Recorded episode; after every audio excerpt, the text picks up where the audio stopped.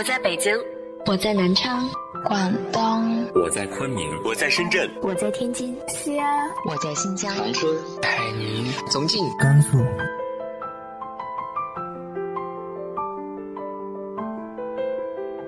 这里是 FM 幺八零八四，昨天的你的现在的未来，我是主播背着吉他的蝙蝠女侠。无论你在哪儿，这里都有我的温暖等你。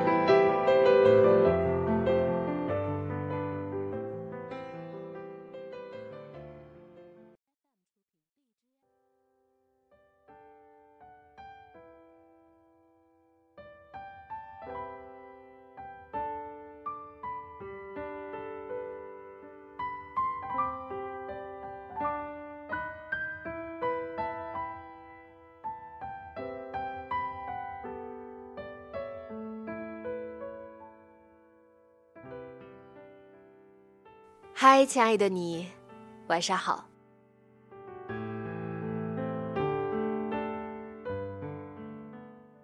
都说家家有本难念的经，但是我更希望把家庭形容为一本结局温馨的书。那么，你的家书里有着怎样的故事呢？今天和大家分享的文章来自于。豆瓣作者朱欢晨的《我与爸爸》。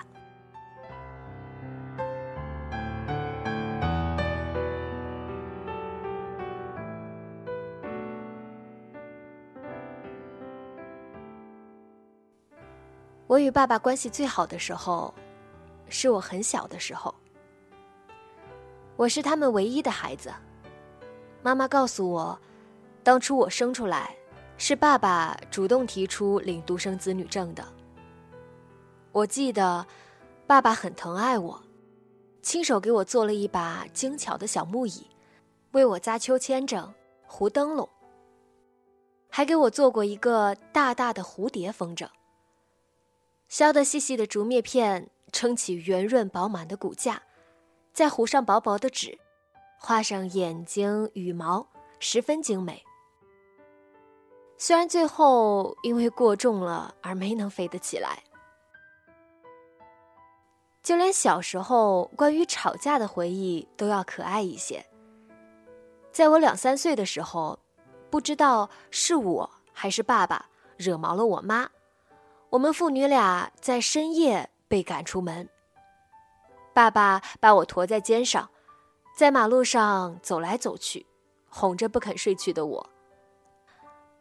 我还隐约记得夏天的晚风和蝉鸣，以及马路上的空旷和安静。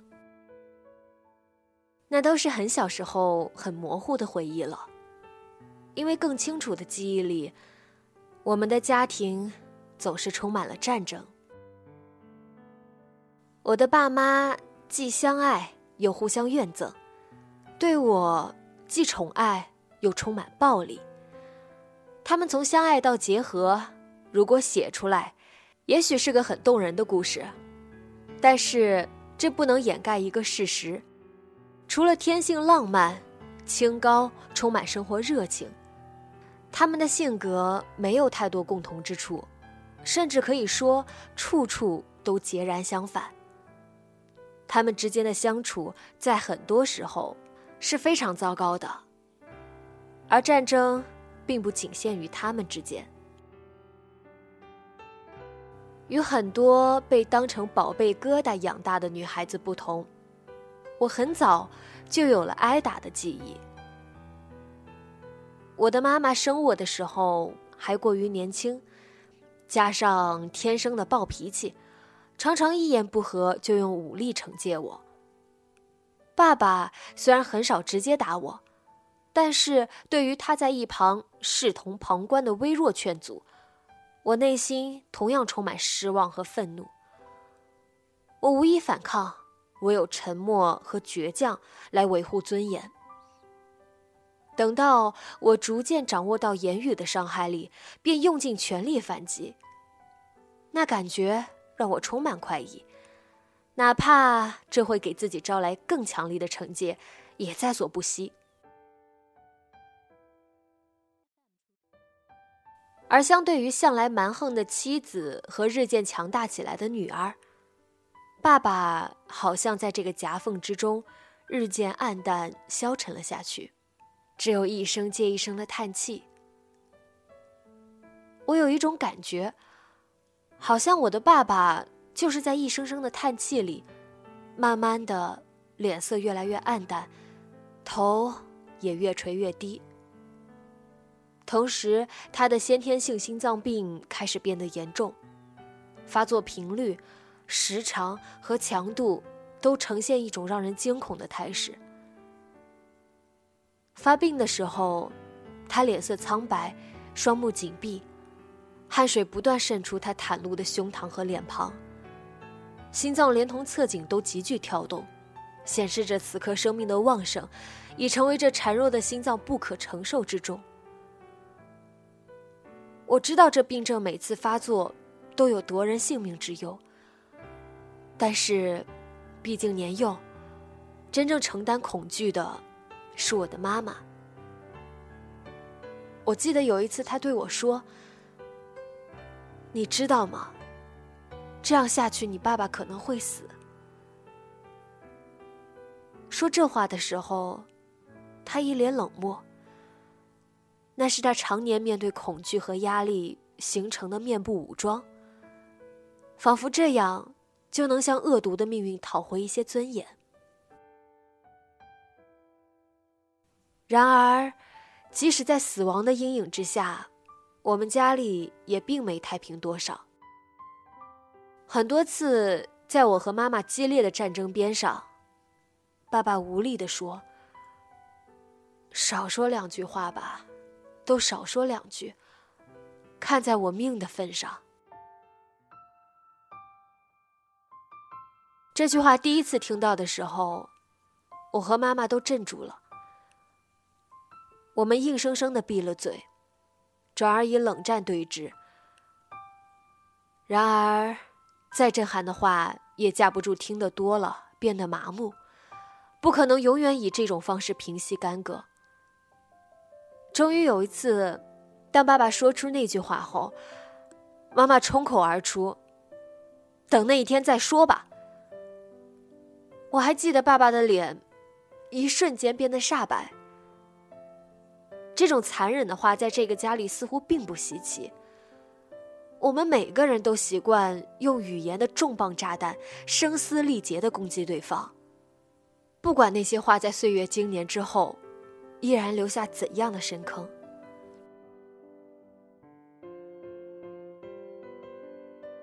与父母的暴力战争，在我离家上高中之后渐渐止消。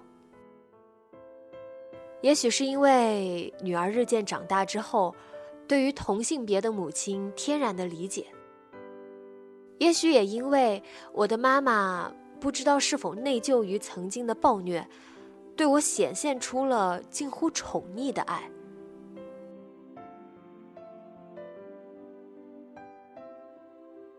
我与妈妈的隔阂在渐渐消弭，我们仍然会吵架，但情感上变得亲近了。但与爸爸的隔阂却一直存在着，崇拜感已经消失，亲密感却没有形成。在相当长的时间里，我似乎也没有意识到这有什么不妥。最多就是听到“女儿是父亲的前世情人”这种话的时候，心中会有淡淡的遗憾，然而也只是一闪而过。我隐隐觉得，我并不是爸爸理想中的好女儿。前世情人怎么也该是个温顺体贴的性格。更何况，我的爸爸已经娶了一个骄纵霸道的妻子，怎么会希望自己的女儿就像一个翻版的他？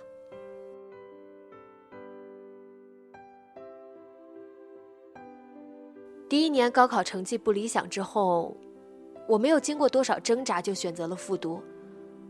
爸妈的态度是反对的，爸爸的反对态度并不坚决。他很少态度坚决地反对什么事情，这一点也常让妈妈看不顺眼，觉得他懦弱、怕事、逃避责任。但是从我长大以后，他们很少真正改变过我的决定。那一次也一样。第二年高考，我比第一年考得更差。这么多年来，即使我不驯服的性格让爸妈在亲戚间的儿女孝顺度大比拼中毫无脸面，但他们始终还有一点骄傲，就是我是亲戚里最会念书的小孩。在我们这个读书人家庭里，我按理说会有最好的前途。然而，这一点仅存的骄傲，到最后也没了。第一年失败，尚可归罪为运气不好。第二年更加失败，除了我自己，还有谁会相信我运气不好？这是一个成王败寇的世界。现在想来，那不仅是我一个人的失败。更是我们一家人的失败，尤其是我和我爸爸两个人的失败。爸爸是家中的长子，更是独子，也是唯一一个读书读到师范毕业的孩子，是村子里为数不多的高材生。然而命运使然，或者性格使然，他并没有什么突出的成就。只是一个乡镇中学的教师，他背负家庭的重担，虽然极力改善，但到底成就有限。而当年一起念书的同学，似乎很多都非富即贵了。写的一手好文章、好字的爸爸，当年唱歌嗓子很嘹亮，打篮球很出色的爸爸。在同学毕业合影里格外俊秀挺拔的爸爸，啊，没人在乎这些。现在，他寄以厚望，继承了他会念书的天赋的女儿，也再次扑倒在命运的脚下。我自然是让他失望极了。我记得填志愿的时候，爸爸拿着填志愿的书翻看着。替我填报。我躺在旁边的床上，心如死灰，不问世事。他努力的查阅书籍、电脑，想在女儿巨大的败局中尽力挽回一点。然而，终于失败了。那是我第二次听到爸爸哭。他在电脑前，对坐在旁边的妈妈哽咽着说。女孩没有好学校读了。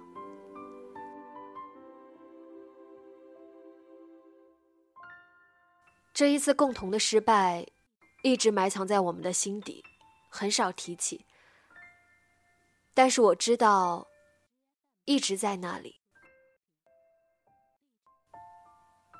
去年我在深圳，他们劝我回家考教师。我说我不想当老师。想看看自己能做些什么。他劝了几次不听，终于暴怒地说：“你以为你能做出什么大事来？还不想当老师？其实你也就是能当个老师。你以为你有多大能耐？那你高考为什么考不好？为什么考那个鬼样子？你以为你有什么用？”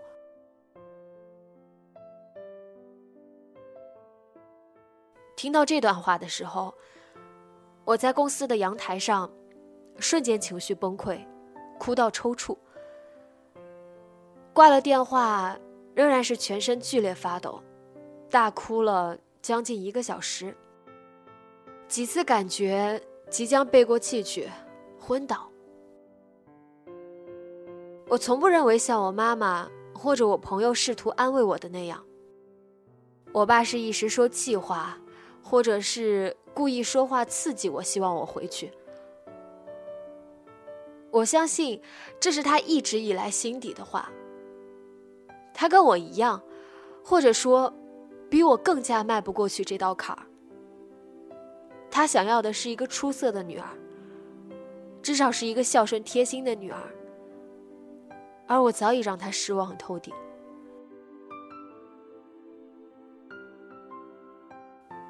其实他不知道，我从不怪他，他把他的人生希望寄托在我身上，因为我比他更希望自己能让他骄傲。可是我能体谅他的苦心，他却没能体谅我。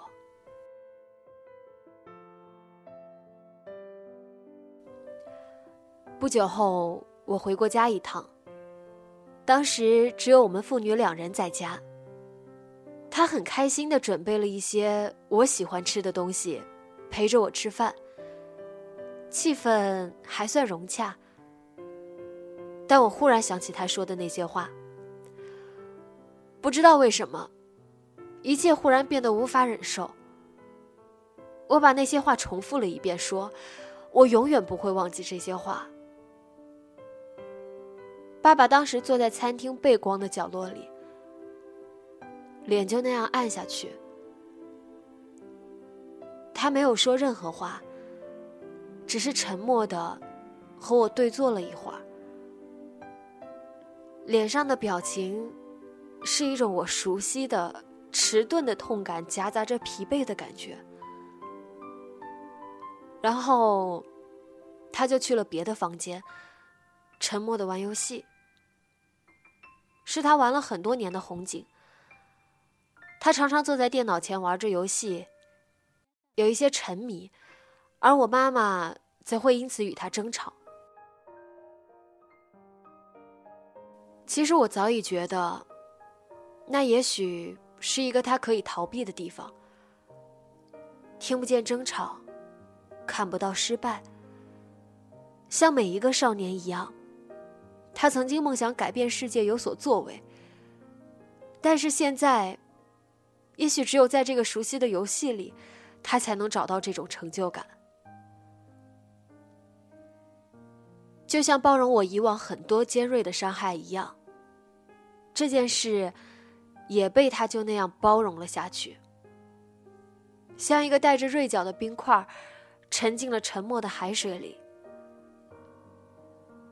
这个家里的人，向来习惯用最尖锐的语言刺伤彼此。而血缘之亲，让我们无论如何互相伤害，还是必须捆绑在一起。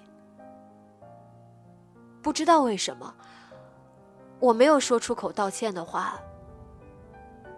有时候我看着我爸爸，疾病让生命的活力在他身上过早的流失了，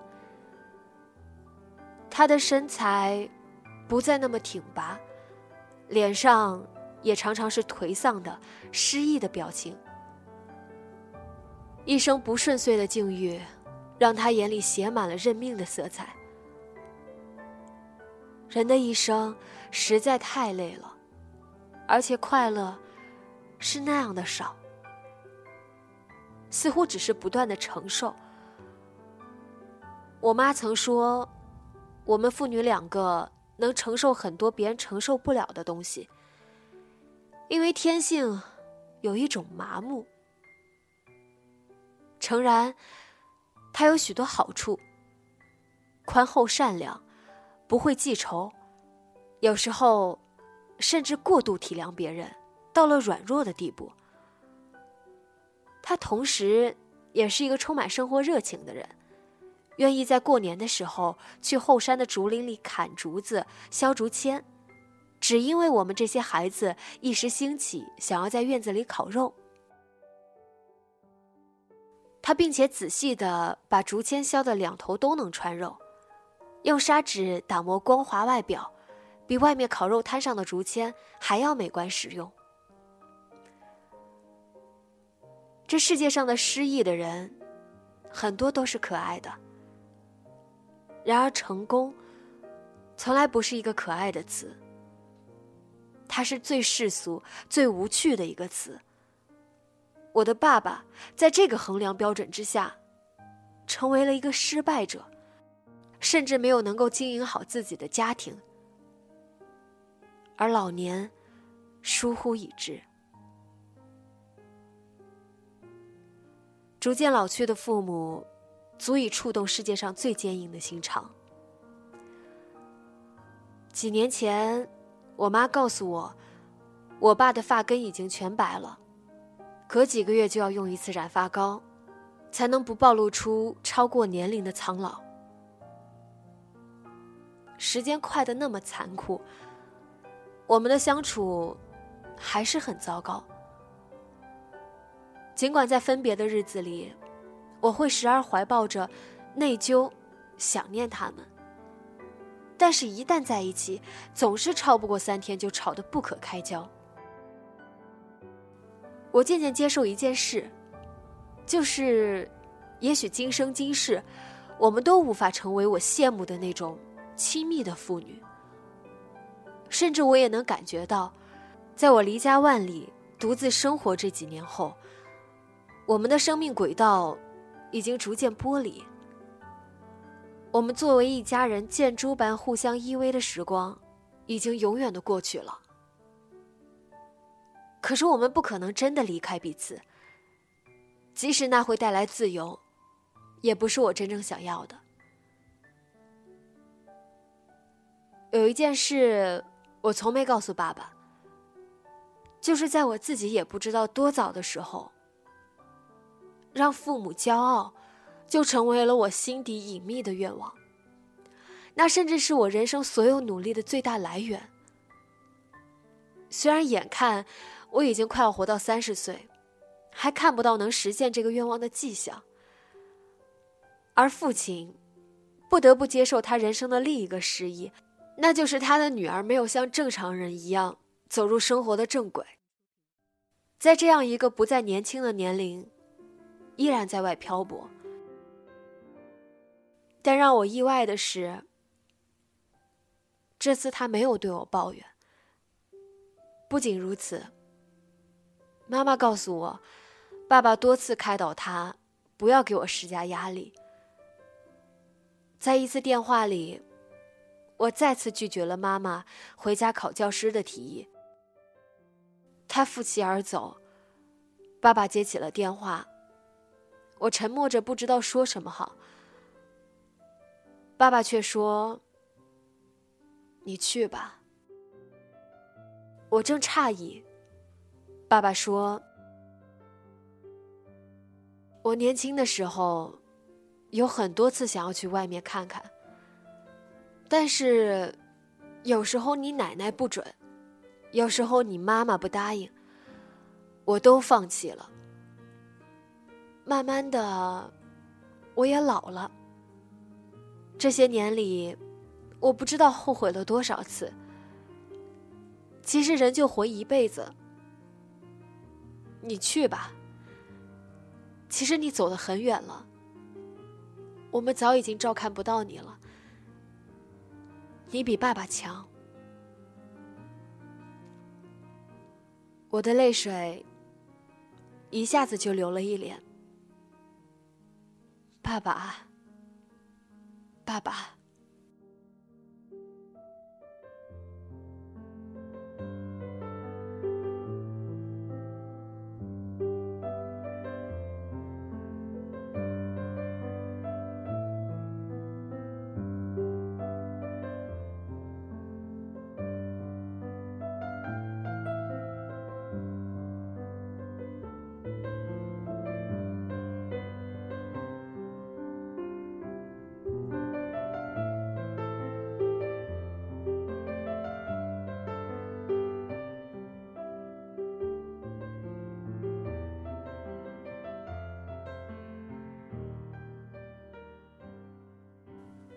你的家庭里有着怎样微妙的关系呢？